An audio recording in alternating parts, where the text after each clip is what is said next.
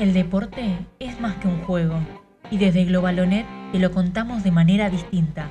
Con Ezequiel Lazagasti en la conducción, Agustín Palmiciano, Juan Manuel Ferrera e Iván Yaluner te traen toda la información del mundo deportivo. Bienvenidos a un nuevo episodio de Globalonet. Saludos a todos y a todas los que están del otro lado escuchando un nuevo capítulo de Globalonet Podcast, capítulo número 12 de esto que es la pata sonora de Globalonet, el medio deportivo favorito de toda la gente de bien de la República Argentina y del mundo también. Mi nombre es Ezequiel Lazagasti, voy a estar acá conduciendo. Y del otro lado tengo a dos de las patas de este trípode que, que es Globalonet. Eh, de un lado tenemos a el señor Agustín Palmiciano, ¿qué tal? ¿Qué tal? Buenas tardes, buenas noches. Parezco Weinreich, pero es depende en el horario que estén escuchando el podcast, así que los saludo de esta manera. ¿Cómo andan?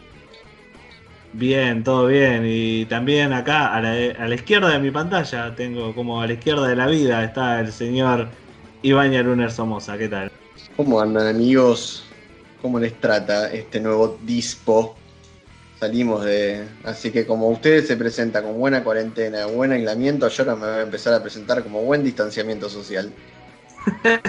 Bien, espectacular. Hecha la, la presentación del Pelu, le mandamos un fuerte abrazo a nuestro amigo y colega y compañero también de este podcast y también de la web, el Duende Verde, quien se está recuperando. Le, le deseamos una pronta recuperación y que esté todo bien. Y para cambiar un poco a las buenas cosas, eh, quiero tirar un datito. Eh, en nombre de Globalonet queremos agradecer a la gente que nos escuchó en el podcast eh, y voy a enumerar los siguientes países que es de donde nos escuchan. Argentina, como nosotros, Estados Unidos, Irlanda, Reino Unido, México, Singapur, Brasil y Alemania. Muchas gracias a aquellos que sintonizaron Globalonet en Spotify. Unas ganas de ir a Singapur en el verano. Es un problema que nos escuchen de Singapur, porque esta semana aprendimos fuego un singapurense en la web, así que en una de esas tenemos quilombo. Debe haber Aparte es el, es el 1%, capaz que era él, claro, que te anda buscando, Iván. Muy linda nota, por cierto. Ese hijo de puta habló mal de nosotros, claro, por eso nos, nos empezaron a escuchar. Bien, bien, ya lo he trayendo, trayendo público. No importa, cualquier publicidad, la publicidad negativa también es publicidad.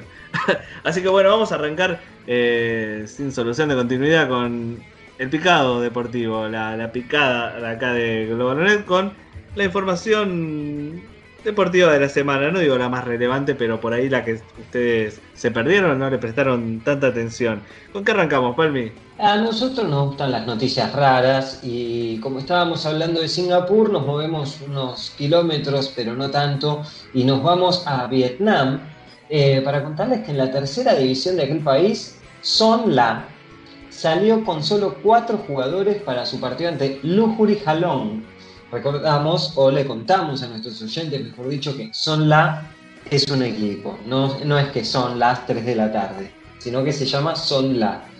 Salió a la cancha con solo cuatro jugadores a disputar su partido contra el Lujury Halong. El árbitro no dejó que se jugara y fue victoria por los puntos eh, para su equipo rival, el Lujury Halong. Una situación totalmente extraña y tampoco se conoce muy bien si esto fue porque había mucho positivo de COVID o, por qué situación salió, pero la imagen de los 11, los árbitros en el medio y los cuatro jugadores del Son La es excelente. Así que les mandamos un saludo, somos hinchas de ellos. Qué miseria, chico. Qué miseria. Los bancos, los bancos fuertes, porque tu- tuvieron, tuvieron los huevos de, de salir a la cancha con cuatro. ¿Qué jugamos? Con cuatro. Vos al arco, un defensor, un mediocampista y un delantero, no importa. Nosotros, nosotros contra el mundo. Así que de acá bancamos a nuestro nuevo equipo favorito de Vietnam. ¿Cómo, cómo se llaman, Palmi? Son La. Son la, nuestro, nuevo, nuestro nuevo candidato a la Champion. Nosotros en la Champion asiática queremos que gane el, el Songland. Pasando a otra información, les voy a poner un acertijo acá en pantalla. Hay un jugador libre, un jugador internacional. A ver si ustedes pueden sacar quién es. jugó en el Inter de Milán, jugó en el Manchester City, eh, jugó en el Milan y jugó en el Liverpool también. O sea, un jugador importante si jugó en todos estos equipos. A ver, les doy una pista. Tiene 30 años y es italiano. Y ahora está libre y se entrena en el Franciacorta, que es un equipo de la D, de ahí de su país, de, de Italia. Y como dato, tiene más de. Tiene casi. No, más de 100 goles en ligas top europeas. A ver si me sacan quién es este jugador que quedó libre. Increíble que un jugador así, con estos datos, quede libre. El bombón. Reina. ¿Qué, Pepe qué, Reina. No, Pepe Reina, el arquero, no puede tener tanto. Ya lo tiró. Bombón rosada. No, pero, pero cerca. cerca, ¿eh? Vladimir Smisser. No. No, Ese estaba la Play 1. Quedó un jugador que, que, que tenía un ego muy grande, la verdad, debe seguir teniéndolo. Un ego muy grande y la verdad que siempre resaltaba en las cámaras, en sus partidos. ¿Se acuerdan de Balotelli, no? Con Mario. Claramente, claramente. El jugador que no gritaba los goles al momento de hacerlo. Alla sotto ancora Cassano, il sinistro Balotelli. Gol! Al ventesimo Balotelli, Mario Balotelli porta il vantaggio l'Italia. Incredibile come si è alzato Mario Balotelli. Ma Ha sido protagonista, en esta, en esa lo bancamos, a ver, es una personalidad complicada la de Mario, pero ha tenido este, bu- buenas movidas en contra del racismo, por ejemplo. Recuerdo un partido donde tras meter un gol sacó una remera jugando para el Manchester City. ¿Por qué siempre a mí? Sí, sí, por eso lo queremos tanto ver Mario. Yo, eh, eh, es un jugador, es de esos jugadores que resaltan más las historias fuera de la, de la cancha que las que pasa dentro. Aunque era un buen jugador, eh, la verdad, no era un, un top élite como podría decir, no sé, un Messi, Slatan, Cristiano, pero era un buen jugador, era, era un gran jugador. Pero yo me acuerdo, por ejemplo, la de que él estacionaba en donde se, donde se le antojaba, en Inglaterra, y, la grúa siempre le llevaba el auto y él total tenía la plata para pagar y sacarlo. Entonces le salía, le, daba lo mismo dejarlo estacionado y, y ir a retirarlo de, de donde dejan los autos remolcados. Reventó una Ferrari hermosa también, no sé si se acuerdan, que se pegó un palo impresionante con una Ferrari de no sé cuántos millones de dólares. La hizo torta y no le importó ni en lo más mínimo. La dejó ahí, le dieron destrucción total, la habrá pasado el seguro y fue y chao, listo, se compró otra. Como a Ever Banega también, para, pero no, no quiero irme de, de aquel este, de- del tema del que estamos hablando, pero recordé justamente que tuvo un problema similar donde se le prendió fuego la Ferrari, pero sin irnos más eh, a otras cuestiones del automovilismo y los jugadores de fútbol, eh, seguimos adelante con, con Ezequiel. No, sí, no, un jugador, lo que decía, eh, a pesar de, sus historias fuera de la cancha, un jugador con una historia particular. Él nació eh, en África, pero fue adoptado por una pareja italiana, él es ciudadano italiano, jugó para la, la selección de Italia, jugó el Mundial de Brasil 2014 incluso, así que resulta un poco llamativo que un jugador de esas características esté libre, con 30 años, no sé, recordemos que por ejemplo acá en Argentina Tevez es el jugador franquicia de la liga con 35 años. eh. Así que un jugador como Balotelli está libre, eh, eh, libre para ir al club que quiera, no sé, a ver a dónde va a terminar Balotelli. Siempre está el rumor de eh, Boca lo quiere, pero Y si te llama Y si Román, te bueno, llama Román, Exactamente. Así que bueno, me llamó la, la atención el hecho de que un jugador de, la talla de, de Balotelli, que oh, como decía Iván, bastante complicado debe ser de tratar, esté, esté libre. Así que vamos, yo por lo menos me voy a poner en la tarea de ver qué va a ser de la carrera de Balotelli para traer más información eh, en el próximo capítulo. Nos quedamos en el viejo continente, ahí donde Balotelli está entrenando en la D de Italia, pero nos pasamos a la isla que está ahí en Europa, a Gran Bretaña. ¿Qué está pasando por ahí, Palmi? Me gusta esto de que nos vamos corriendo, que arrancamos por una punta de, de Oriente, donde arrancamos por Vietnam, pasamos por Singapur, ahora llegamos a lo que le está pasando a Balotelli jugando libre en, en la última edición de su país y ahora pasamos a Inglaterra. Fueron campeones eh, del fútbol inglés en 1972 de la mano del enorme entrenador del fútbol inglés Brian Clough, y es el actual equipo de Wayne Rooney. Estamos hablando del Derby County, que está a un paso de ser vendido a Khaled bin Zayed Al Nahyan, jeque de Abu Dhabi, y primo del propietario del Manchester City, Mansur bin Zayed Al Nahyan, está por adquirirlo y se espera que las negociaciones se cerrarían en 60 millones de libras esterlinas. Y se espera que el club, hoy en la segunda división, la denominada Championship, recibirá una inyección financiera cercana a los 500 millones de euros en los próximos cinco años. Tengamos en cuenta que en el fútbol inglés, desde 2003, cuando Roman Abramovich eh, se hace cargo comprando al, Chelsea, en una maniobra ahí un poco polémica, porque el primero era el, propietario que tenía acciones en el CSK de Moscú, después a través de una ley que vende su empresa de gas al grupo Gazprom, se tiene que desprender porque ningún ruso puede ser propietario de ningún empresario ruso puede ser propietario de un equipo ruso, va y compra Chelsea. A partir de 2003 empezó a la mejor liga del fútbol europeo, la inglesa para muchos, eh, a caer a mansalva las inyecciones de dinero por parte de los jeques. Este año, antes de que arranque la temporada, se decía que lo iban a comprar a Newcastle, se hablaba de jugadores como Modric que iban a llegar al, club, Gareth Bale, entre otros. Al final no pasó, se espera que en las últimas horas se cierre el acuerdo y Derby County se una a la cantidad de clubes, si se quiere decir de alguna manera, bajo propiedad de jeques árabes.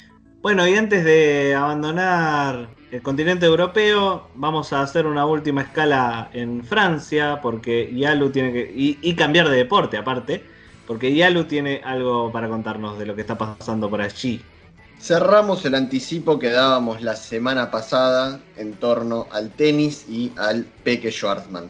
Habíamos dicho la semana pasada que Diego estaba con muchas chances de entrar al torneo de los mejores ocho de la temporada y finalmente fue lo que sucedió, nos ponemos muy contentos de no haber mufado al Peque, porque, por ejemplo, hablamos del Diego la semana pasada y terminó internado, pero bueno, con el Peque no Pero habló todo el mundo, habló todo el mundo del Diego, o sea, es, culpa nuestra, culpa de todo el mundo también.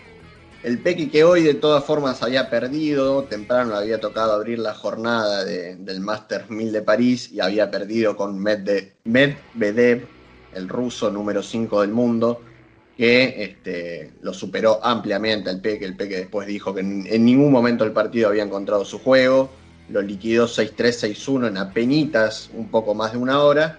Pero la mano se la dio Rafa Nadal, que venía de dejarlo afuera en Roland Garros, pero esta vez le tendió la zurda porque Rafa le ganó a Pablo Carreño Busta, que era el único perseguidor del Peque, era el único que tenía chances de, de quedarse con el puesto 9 del ranking que tiene el Peque y ir al Masters de Londres. Pero lo que sucedió fue que Rafa ganó y el Peque se aseguró su plaza. La declaración de Peque Schwarzman me recordó, no sé si ustedes se acuerdan, cuando Gaudio pierde, creo que fue por el Masters, eh, el último Masters eh, del año 2004, cuando pierde 6-0, 6-0 con Federer y a lo último, 2005. Y a lo último en la entrevista dice, la verdad, hoy me dieron, hoy aprendí lo que es jugar al tenis. Me, recordó esa frase, nada más. Bueno, sí, el Peque, el Peque estuvo en esa línea, la verdad que jugó mal, este, no, no hizo un buen partido, pero el día termina con buenas noticias porque Argentina vuelve a tener un representante en el torneo de los mejores ocho de la temporada. Si bien el Peque es el 9 del mundo, quien le abre la puerta es el suizo Roger Federer, que no lo va a jugar. Federer actualmente es el 4. Y al bajarse, inmediatamente entra el 9. Esto, a ver, recordamos, a ver si nos trae suerte, una casualidad similar. Cuando Nalbandian lo ganó pasó algo parecido. David entró por la puerta de afuera porque no estaba clasificado. Se bajaron algunos de los titulares, Nalbandian entró y lo ganó. And there it is. Nalbandian's first ever Masters Series title, and what a way to win it over Roger Federer. He dropped the opening set. A ver si el Peque va con la misma suerte. Va contra Novak Djokovic, contra Nadal, contra Dominic Thiem, contra Medvedev, el, quien le ganó hoy, contra el griego Tsitsipas, contra Alexander Zverev y contra Rublev, el ruso. Así que el Peque la va a tener difícil, llega, llega a Londres con las de perder, pero ¿quién te dice que como aquella vez David dio el batacazo, el Peque en una de esas se convierte en maestro? Eh, perdón, eh, antes, antes de seguir, ¿se tiene idea en qué cancha se juega? ¿Qué, qué superficie? Cemento es. Cemento. Bueno, capaz que, que eso le, le ayude. No sé si el- es la mejor superficie del peque, pero capaz que le ayude, le ayude un poco que no sea polvo de ladrillo donde Nadal te mata. Lo que es para destacar es que nombramos seis jugadores de una nueva generación. Djokovic y Nadal lo vienen jugando hace 15 años, que solamente faltan por lesiones, en el caso en el que no están. Durante los últimos 15 años estuvieron clasificados siempre. La verdad que me parece un dato para tener en cuenta. Lo mismo que Roger, pero bueno, Roger este año no lo juega por lesión.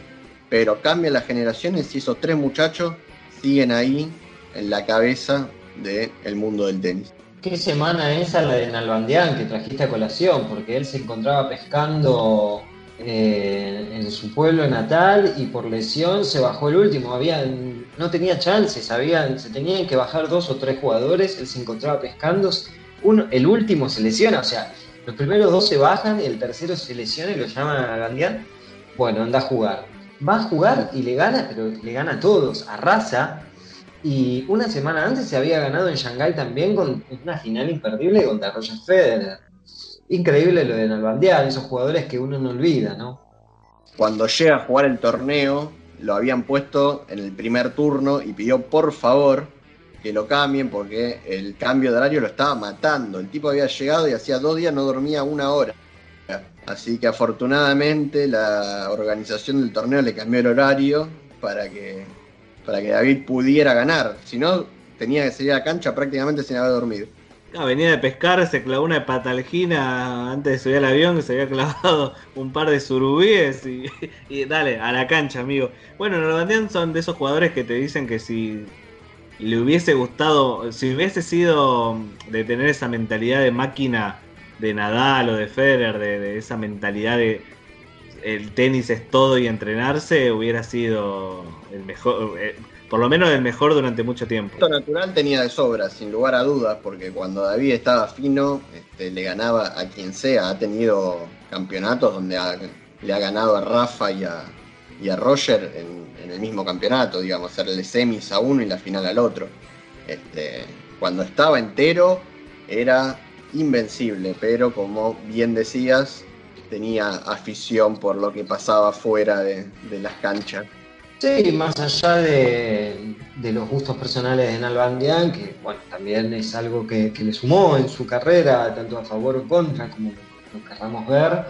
eh, el torneo de maestros es un torneo que se juega en un formato distinto, hay dos fases de grupo divididas en cuatro, donde los dos primeros de cada grupo pasan a una semifinal y de ahí la final. O sea, es un todos contra todos dividido por grupo, donde clasifican los dos de cada grupo y luego, como les contaba, pasan a semifinal final.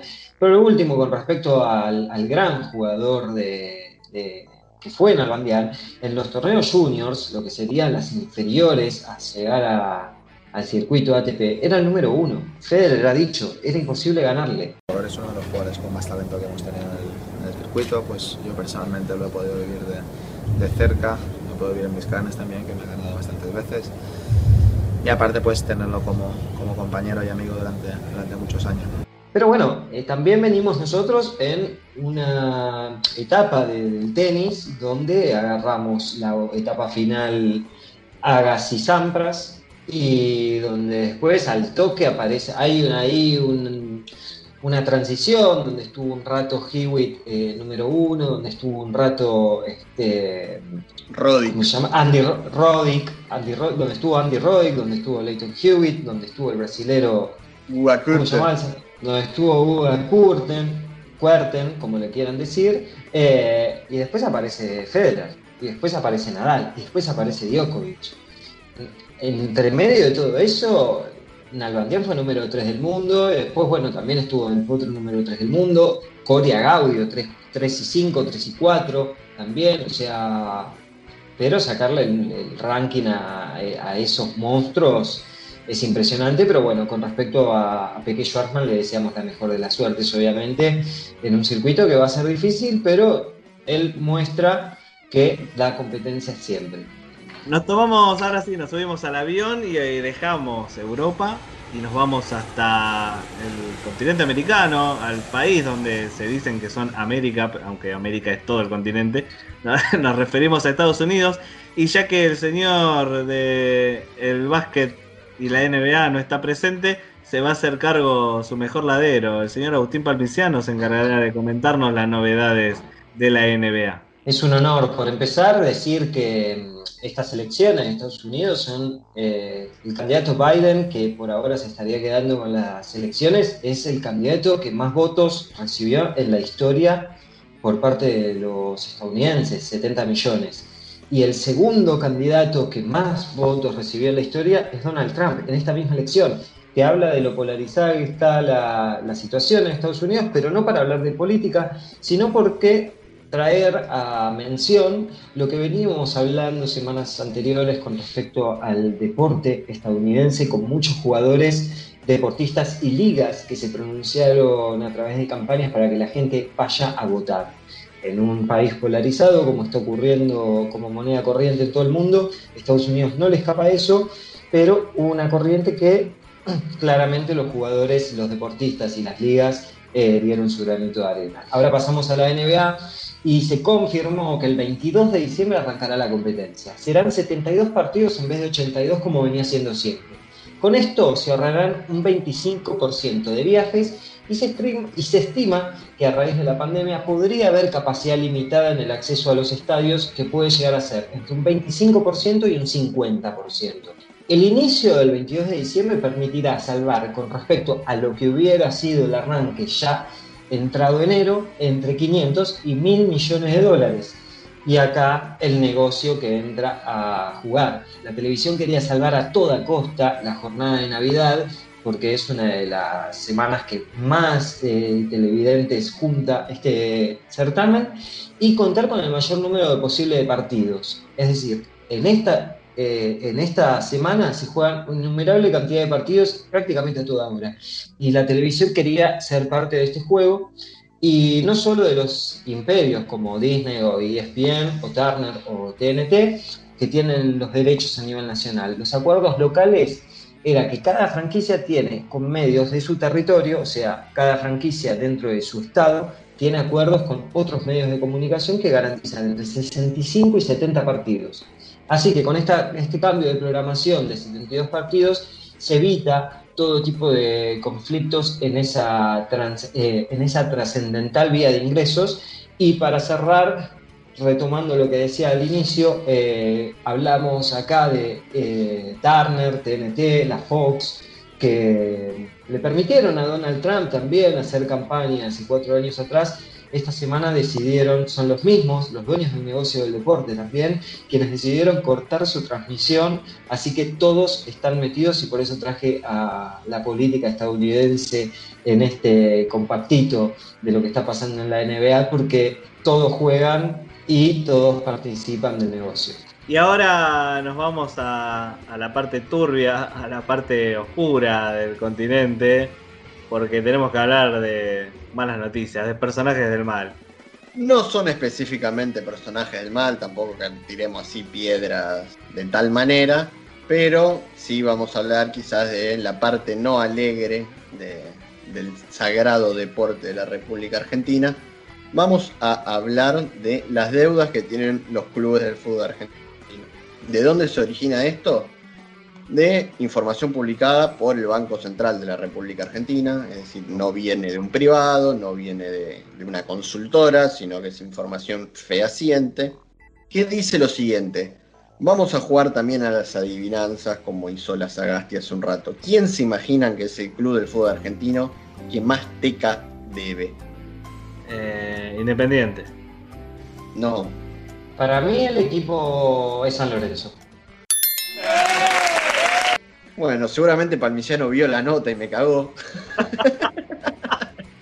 Porque sí, es es el club presidido por Marcelo Tinelli, que debe muchísimo dinero. La verdad que cuando vi la nota me impactó ver el número. Tiene una deuda con entidades financieras, es decir, con bancos y sedes de créditos y esas cosas, de 470 millones de pesos. Y a esto se le suma, a ver, este, este análisis del Banco Central tiene eh, dos categorías, por así decirlo, que es lo que deben en el sistema financiero y los cheques que presentaron por tanta cantidad de dinero que fueron rechazados. Y es prácticamente el mismo número, es decir, y le debe entonces al sistema financiero 470 millones de pesos y en cheques rechazados tiene prácticamente la misma cantidad. ¿Quién le sigue en la tabla? Un club de que se ha hablado mucho de su situación financiera, que es River Plate. River tiene casi 600 millones de pesos en deudas con el sistema financiero, pero muchísimo menos dinero, no llega al millón de pesos en cheques rechazados. Es decir, River está financiado, por así decirlo, tiene este, tanto patrocinadores o privados, lo que fueran, que este, aguantan la situación delicada económica del club. Y vamos con los dos mejores de los grandes. ¿Quién se piensa que es el que mejor está económicamente? Boca. Palmiciano. Boca. Es Racing, muchachos. Es el equipo de Avellaneda, el otro equipo de Avellaneda, que la verdad, asombrosamente, apenas debe 100 lucas en el sistema financiero. ¿A quién? a mí me mata. A Milito, qué sé yo a quién se lo debe, a Franchella. Debe una cena, debe un asado, alguien que apostó. La verdad que es un número que uno dice, de verdad deben tan poco. Debe un cumple de 15. Debe, un cumple de 15 y el que segundo mejor está, y del que esta semana se habló muchísimo, porque salió un informe muy crítico de la nueva dirigencia de Boca hacia la dirigencia pasada. Reapareció Angelici diciendo que no podía creer lo que Ameal estaba planteando. Incluso le mandó un mail y Angelici se lo contestó con burlas, dijo. Boca debe 2 millones y medio, la verdad que también es un número pequeño. Y ese es un pequeño repaso por los grandes. Lógicamente los que menos deben de todas maneras son incluso los que menor presupuesto tienen, no tienen la capacidad de endeudarse que tienen los grandes. El problema es que la deuda es como la falopa. Al principio es rica, pero después te mata. Ese es el problema. Vos, eh, es horrible lo que acabo de decir. Creo que me arrepiento, pero se rió alguno ahí no, no, porque que se está endeudando. Es, es decir, los que mejores están, para nombrarlos, para felicitarlos, aunque sea por esta cuestión son Godoy Cruz, Aldo Civi, Central Córdoba, Atlético Tucumán, Defensa y Patronato. Son los clubes que mejor manejan su balance. Es paradójico, bueno, sacando defensa que su dueño es Bragarnik, eh, los otros clubes son todos clubes del interior donde reciben también un aporte de los gobiernos provinciales el sustento económico. Y después, por último, me llama la atención que se filtre esta noticia como protagonistas a River Plate y a San Lorenzo Almagro. Un River Plate que tuvo que pedir un crédito de 100 millones de pesos hace dos meses atrás para gastos corrientes y que tuvo que salir a vender por menos cantidad de la que estaba establecido en su cláusula Martínez Cuarta. Y por último, un San Lorenzo que es un club que se había eh, pronunciado favor del progresismo y con Marcelo Tinelli en contra de la AFA y con un Lamens muy ligado al gobierno, que hoy es el ministro de Deportes y Turismo. Eh, es uno de los primeros clubes en adoptar al fútbol femenino y oficializarlo y darle sponsor y contratar a Macarena Sánchez. Eh, y es uno de los clubes que más debe en una situación donde aparece todas las críticas a la Copa de la Liga Profesional con un Tinelli que está a cargo. Y por el otro lado tenemos, bueno, todo lo que, lo que sucede en el mundo River, que era más o menos lo que le estábamos diciendo. Así que veremos qué, es lo que pasa. ¿no? Me parece muy llamativo. Sí, vamos a quebrar una lanza a favor de San Lorenzo, más allá de que a ver, los problemas financieros del club de Boedo este, son de larga data, lo sabemos hace mucho pero es verdad que San Lorenzo, por ejemplo, ahora debe haber invertido muchísimo dinero en acondicionar su estadio para, para que sea un centro de atención de pacientes con coronavirus. Y en segundo lugar, que desde la dirigencia salieron a aclarar que 150 millones de pesos fueron pagados en la última semana y eso no habría entrado en el informe del Banco Central. Pero el número sigue siendo exorbitante. para cerrar ya con el picado de noticias que se nos extendió un poco, eh, simplemente nombrar y recordar que esta semana hubo Copa Sudamericana y los equipos argentinos tuvieron un buen desempeño porque pasaron todos o casi todos. Solamente quedó eliminado el que jugó contra otro equipo argentino. ¿O no, Iván? Exactamente, querido amigo Ezequiel. Este, los equipos argentinos han transitado este, con facilidad esta etapa de... A ver, no les ha sobrado fútbol, en algunos casos han sido resultados al límite, como fue el caso de Vélez y Peñarol, definido con penales en el último minuto. ¡A ver, bultos! ¡Hagan algo!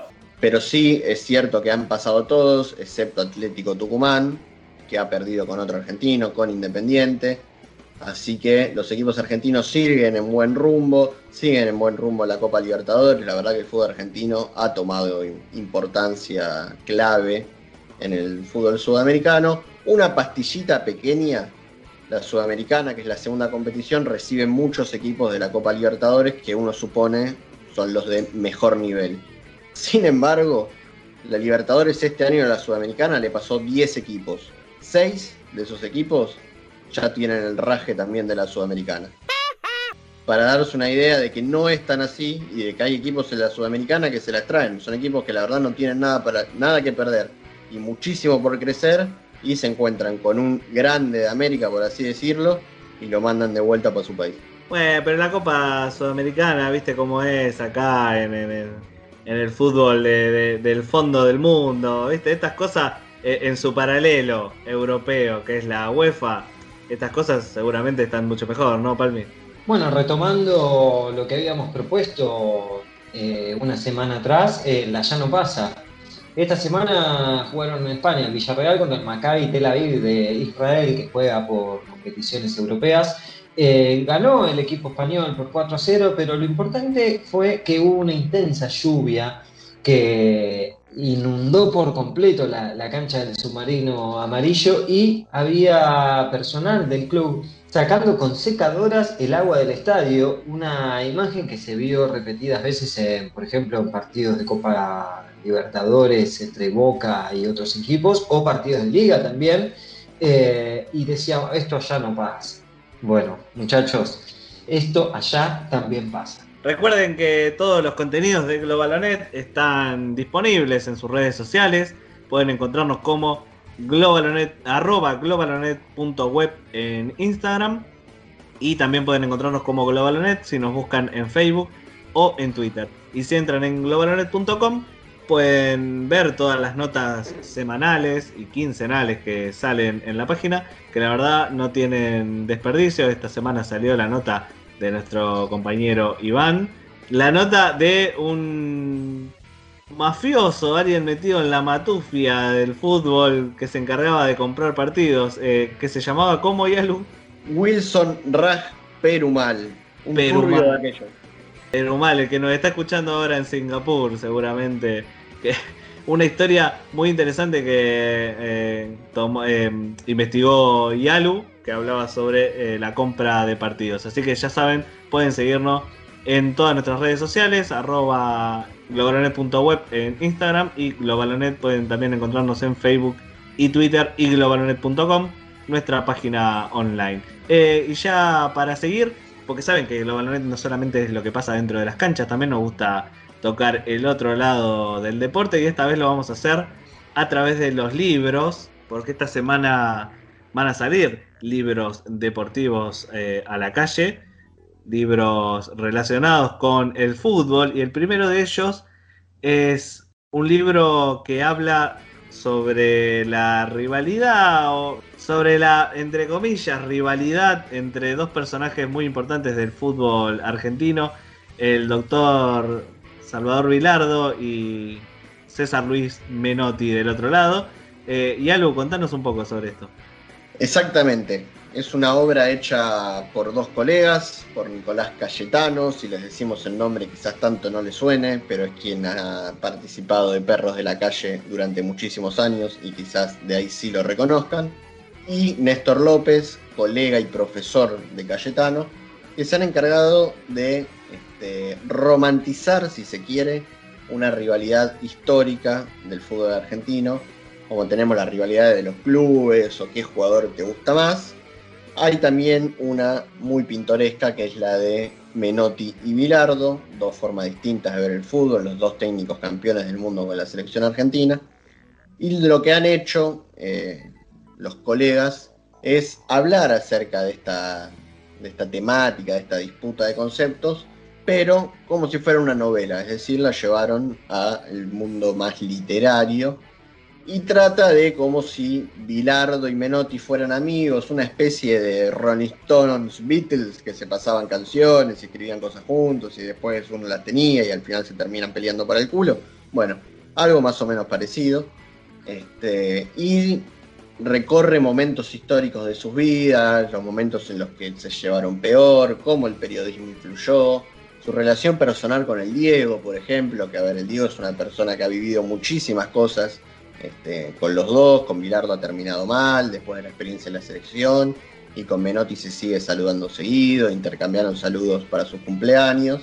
Así que es una historia encarada por otro lado que este, quizás es una lista distinta de ver esto, donde uno generalmente, si sos menotista, no sé, el buen pie, el fútbol lindo, y si sos billardista hay que ganar como sea. Es una forma de este, analizarlo de una, una, manera más divertida, si se quiere, este, y no entrar en, la, en el termismo de estar en una de las dos veredas. ¿De qué vereda estás, Yalu? En la de Bilardo, no tengo ningún tipo de duda. Beckenbauer debe tener más títulos que vos. ¿Por qué? Le falta el de médico. Ah, bueno. Palmi. Yo estoy del lado de la vereda de Menotti, pero no le saco mérito para nada a Bilardo. Pero igualmente son dos técnicos que tampoco han ganado muchos títulos por fuera del seleccionado nacional. O sea, Menotti gana con Huracán, después gana el Mundial del 78 y creo que después tiene un título más. Y Bilardo creo que después ganó, o anteriormente ganó un título en los 80 con estudiantes y listo. Pero más allá de eso, eh, nada, este libro son 272 páginas y los prólogos, por ejemplo, lo, escribe un acérrimo defensor de Bilardo, que es Víctor Hugo Morales, y del otro lado lo hace Ángel Capa, acérrimo defensor y colaborador de César Luis Menotti. Por último, em, destacar que ellos para el trabajo realizado no, buscaron testimonios en este momento por una cuestión de la, salud de Bilardo, donde no, podían contactarse para hacer una entrevista con él, entonces por eso tampoco lo hicieron con Menotti, y entonces se pusieron a buscar información, pero llegaron a puntos donde, eh, por ejemplo, en las décadas del 30 o del 40, en notas viejas de los diarios ya se discutía por esa cuestión del jugar lindo o el priorizar el resultado y hoy también lo seguimos viendo en un montón de, cuestiones y en otras ligas dentro de lo que es el fútbol.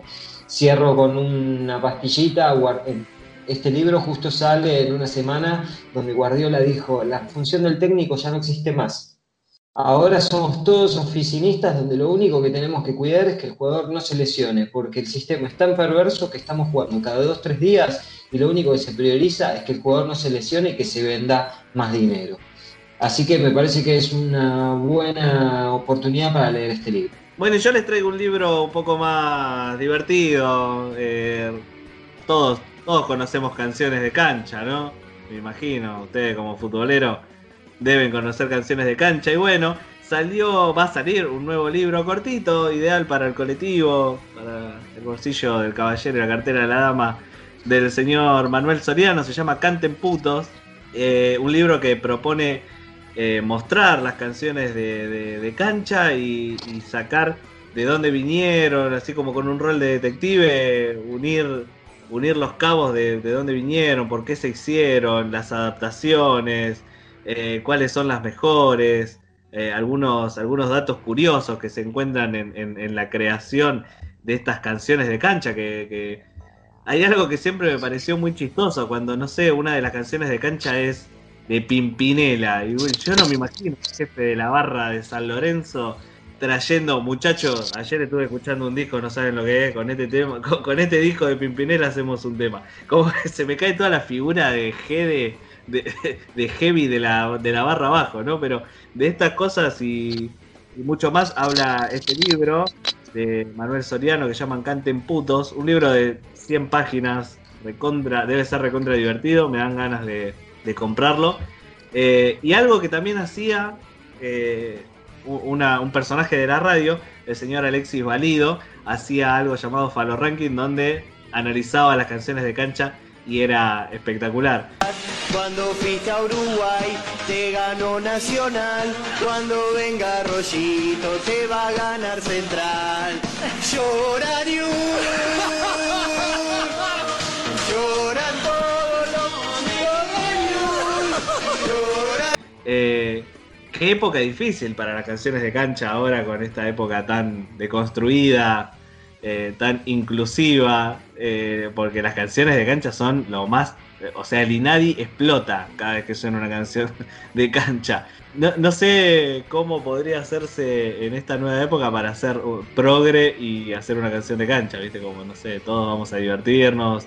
me imagino una, canciones de cancha en el fútbol femenino, no sé cómo serán las canciones de cancha en el fútbol femenino. No, lo que está bueno aclarar en esto, más allá de, obviamente lo pintoresco, y es cierto que, las canciones de cancha alientan tanto el racismo como la xenofobia, la homofobia y todos los prefijos que se le quieran encontrar a la palabra fobia.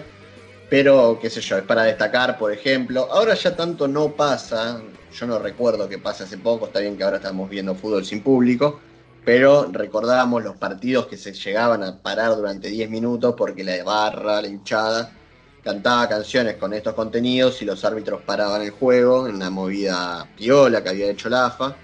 Este, y quizás en este momento eh, lo tenemos medio lejano porque no está pasando.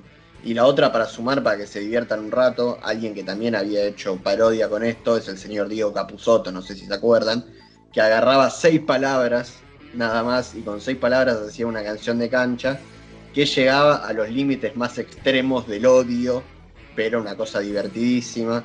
Eh, así que búsquenlo y le va a sacar una sonrisita.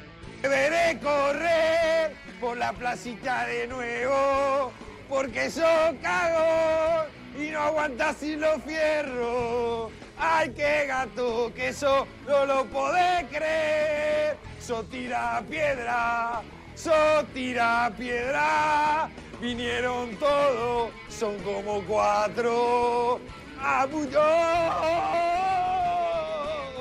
Además, eh, como también cuando hablamos del libro podemos decir que hay canciones de Village People o de Víctor Heredia que pueden derivar en cantos homofóbicos o la cumbia, la pollera amarilla también puede servir como mensaje también ahí, pero también en ese fenómeno, trayendo a Pablo Lavarces nuevamente a nuestro entrevistado de semanas atrás con respecto al fenómeno de masas y a dónde se llega a través del fútbol, porque las marchas en los partidos políticos se adaptan también y también eh, los cantos de cancha en las marchas políticas. Entonces como que el fútbol trasciende y me quedo con una con una frase del negro Dolina que dijo hace un tiempo cuando habló al respecto de las canciones de cancha, que quizás las canciones pueden estar muy buenas, pero el tema es la melodía, y sobre todo la melodía tiene que ser fácil.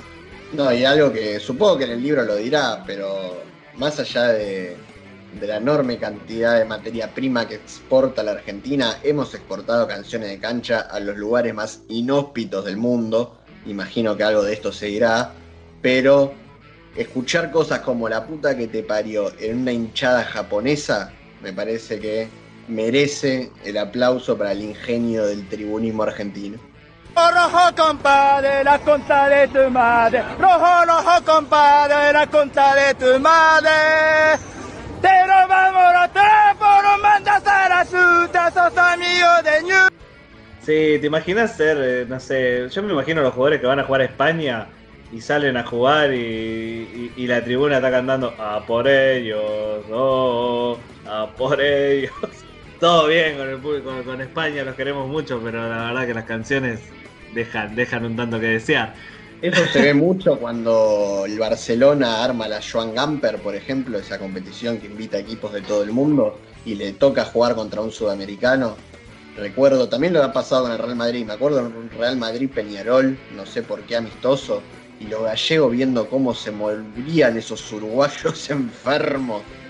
Y voy a decir una cosa, ¿qué hacen estos tipos tan totalmente colifatos? Bueno, la verdad que el sudamericano para estas cosas es un experto.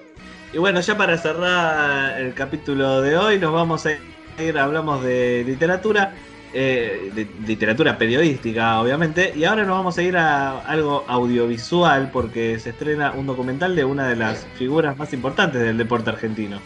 Exactamente, antes de pasar al documental, una reflexión final del tema anterior. Te quiero tanto de Sergio Denis, cantada por el Atlético Madrid.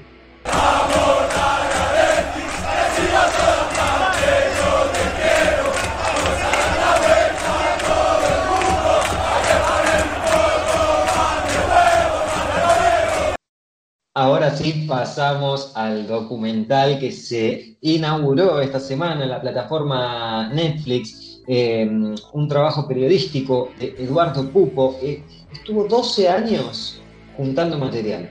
Bueno, lo que, lo que hizo Eduardo Pupo fue por qué el tenista Guillermo Vilas nunca llegó a ser número uno del mundo.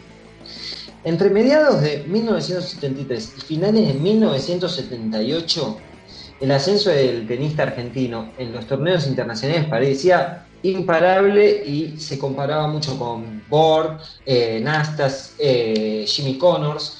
Y hay un dato que me llamó mucho la atención. Estuvo ganando 50 partidos de forma consecutiva. Guillermo Vilas, ganador de torneos, de Grand Slam, de un montón de torneos importantes, no, no hace falta que lo, que lo empecemos a enumerar ahora, pero bueno, se inauguró en Netflix el documental de por qué Vilas no llegó a ser número uno, se llama Vilas, serás lo que debas ser o no serás nada. Mi profe me da la primera clase y, se va. Entonces mi padre me buscaba y me buscaba y me buscaba y no me encontraba. Entonces iba a, hablar con mi profe y me dice, yo a mi hijo, me dice, no lo encuentro, no lo encuentro. Entonces, como yo nadaba muy bien, fue a la playa, esto, no lo por ningún lado. Entonces yo dije, ¿pero dónde lo dejó usted? No, yo le di la clase y me fui. Y dice, bueno, y él se fue. No, terminé la clase y me fui. ¿Usted le dijo que termine? No, está todavía ahí. Me dijo. Entonces, entonces llega y llevaba 11 horas Claro, jugando. Y yo estaba jugando y mi padre me dice, ¿no tenés sed?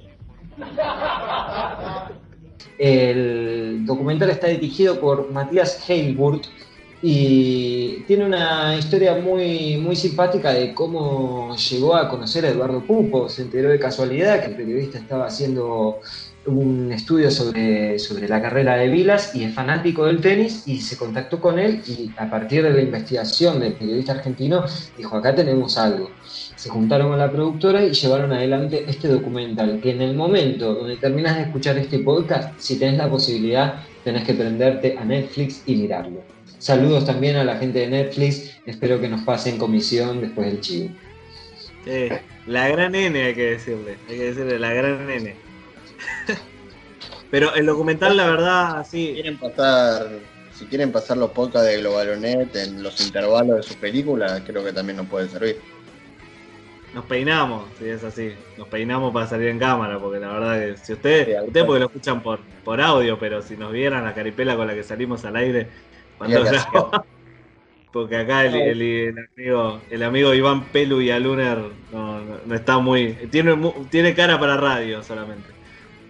No, y una, una sola cosita respecto a Vilas, como para que nos tomemos magnitud de lo que, de lo que ha sido. Este, si bien acá lo tenemos presente, por ahí no tanto, qué sé yo, porque es verdad que nuestro pueblo, el pueblo argentino quizás no le da tanta bola al tenis o únicamente se la da cuando pasan estas cosas, como que un argentino llega al torneo de maestros. Pero Vilas, por ejemplo, tenía el récord de partidos seguidos ganados en polvo de ladrillo hasta que apareció un tal Rafael Nadal, que obviamente batió con todo lo que, con todo el récord que existía sobre esa superficie, porque es realmente un monstruo, pero como para tomar conciencia de que tuvieron que pasar 40 años para que venga un tipo a romper un récord que tenía un argentino. Así que la verdad, este, felicitaciones por este homenaje a Guillermo, que se lo merece. y pronta recuperación además para él, que sabemos que pasa un momento delicado. Genial capítulo de Global el de, el de hoy. Está mal que yo lo diga porque soy el conductor, pero la verdad recorrimos todo el mundo, empezando de Vietnam hasta llegar a la República Argentina, recorriendo distintos deportes y recorriendo distintas historias, y no solamente dentro de la cancha, sino también dentro de las páginas de un libro y dentro de una de, la lente de una cámara. Así que la verdad completísimo el capítulo 12 de esta edición de Globalonet. Volvemos a mandarle un saludo enorme a nuestro compañero Juan Manuel Ferrera, que no pudo estar en el episodio de hoy, pero bueno, está en Uruguay eh, comprando dólares y vendiendo acciones, pero no importa, lo vamos a esperar para, para el próximo capítulo. Y así cerramos eh, por el día de hoy una nueva edición de Globalonet Podcast. Recuerden que pueden seguirnos en todas nuestras redes, como ya lo dijimos, y lo vamos a decir también al final del programa. Muchas gracias, señor Agustín Palmiciano. Nos reencontramos la semana próxima, veremos si aparece el duende verde Juan Manuel Ferrera, lo que sí le deseamos una muy pronta recuperación y que salga todo lo más eh, positivo posible. Muchas gracias, señor Ibaña Luner. Muchas gracias a ustedes, que anden muy bien, un abrazo grande al abuelo del grupo y nos reencontramos en una semana.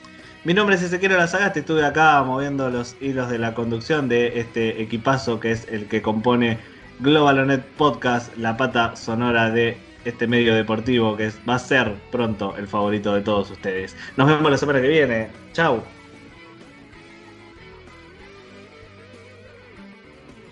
¿Quieres sumarte a nuestro equipo Globalonet? ¿Cómo puedes hacerlo?